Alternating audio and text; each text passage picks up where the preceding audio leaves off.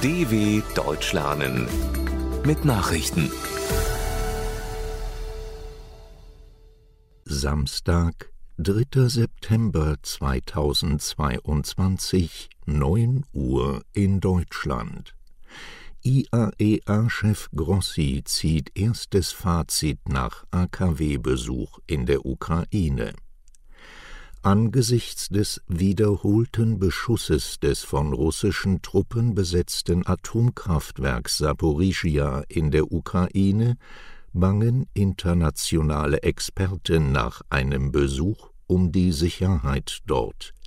Seine größte Sorge bleibe, dass das AKW durch weiteren Beschuss schwer beschädigt werde, sagte der Chef der Internationalen Atomenergiebehörde IAEA Rafael Grossi nach seiner Rückkehr nach Wien.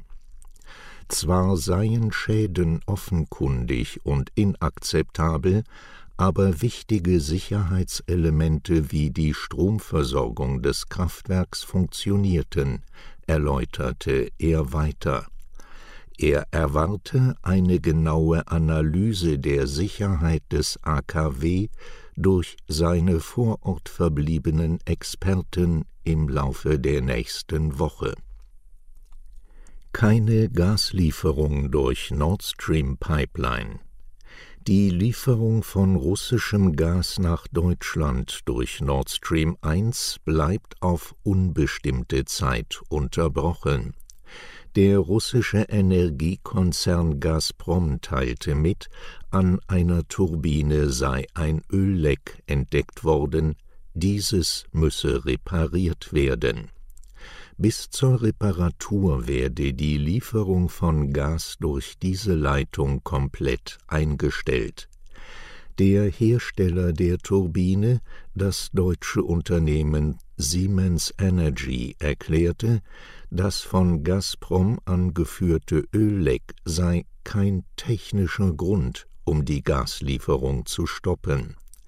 Solche Lecks beeinflussten normalerweise nicht den Betrieb einer Turbine.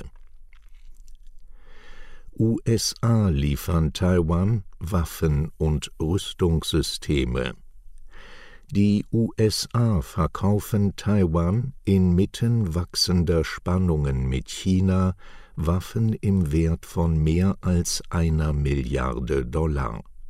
Laut Außenministerium enthält das Paket unter anderem ein radargestütztes Raketenfrühwarnsystem. Geplant ist auch die Lieferung von bis zu 60 Raketen. Die USA erklärten, das Rüstungsgeschäft sei für Taiwans Sicherheit unverzichtbar. Seit der Spaltung zwischen China und Taiwan im Jahr 1949 betrachtet Peking die Insel als abtrünniges Gebiet, das es wieder mit dem Festland vereinigen will, notfalls mit militärischer Gewalt.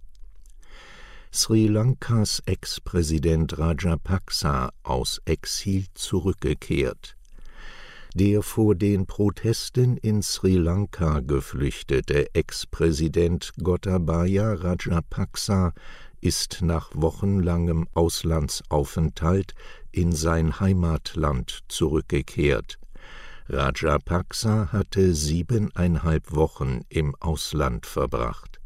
Er war zunächst nach Singapur gereist, von wo aus er seinen Rücktritt erklärte. Dann reiste er nach Thailand weiter. Durch seine Rückkehr drohen dem Krisenstaat neue Spannungen. Eigens für Rajapaksa wurde nach Angaben aus Verteidigungskreisen eine Sicherheitseinheit gegründet, um ihn nach seiner Rückkehr zu beschützen. Acht Polizisten bei Sprengstoffattacke in Kolumbien getötet. Bei einem Sprengstoffanschlag in Kolumbien sind acht Polizisten getötet worden. Die Attacke ereignete sich in einer ländlichen Gegend im Departamento Huila im Westen des Landes, wie Staatschef Gustavo Petro mitteilte.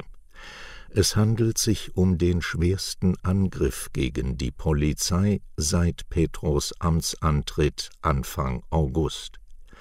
Petro hat nach seiner Amtseinführung die Friedensverhandlungen mit der Guerilla-Gruppe ELN wieder aufgenommen. Die Gespräche waren nach einem von der ELN verübten Autobombenanschlag mit mehr als 20 Toten im Jahr 2019 unterbrochen worden Trauerfeier für verstorbenen Ex-Staatschef Gorbatschow. In Moskau findet an diesem Samstag die Trauerfeier für den verstorbenen sowjetischen Ex-Präsidenten Michail Gorbatschow statt wie russische Nachrichtenagenturen unter Berufung auf Gorbatschows Familie weiter berichteten, ist anschließend die Beisetzung auf dem Nowodjewitschi-Friedhof geplant. Russlands Staatschef Wladimir Putin nimmt nicht an der Trauerfeier teil. Der Kreml machte Terminschwierigkeiten geltend Gorbatschow, der als wichtiger Wegbereiter der deutschen Einheit gilt, war am Dienstag im Alter von 91 Jahren gestorben. Er hatte die Sowjetunion als deren letzter Präsident von 1985 bis 1991 geführt Soweit die Meldungen von Samstag, dem 3.9.2022. dw.com/langsame Nachrichten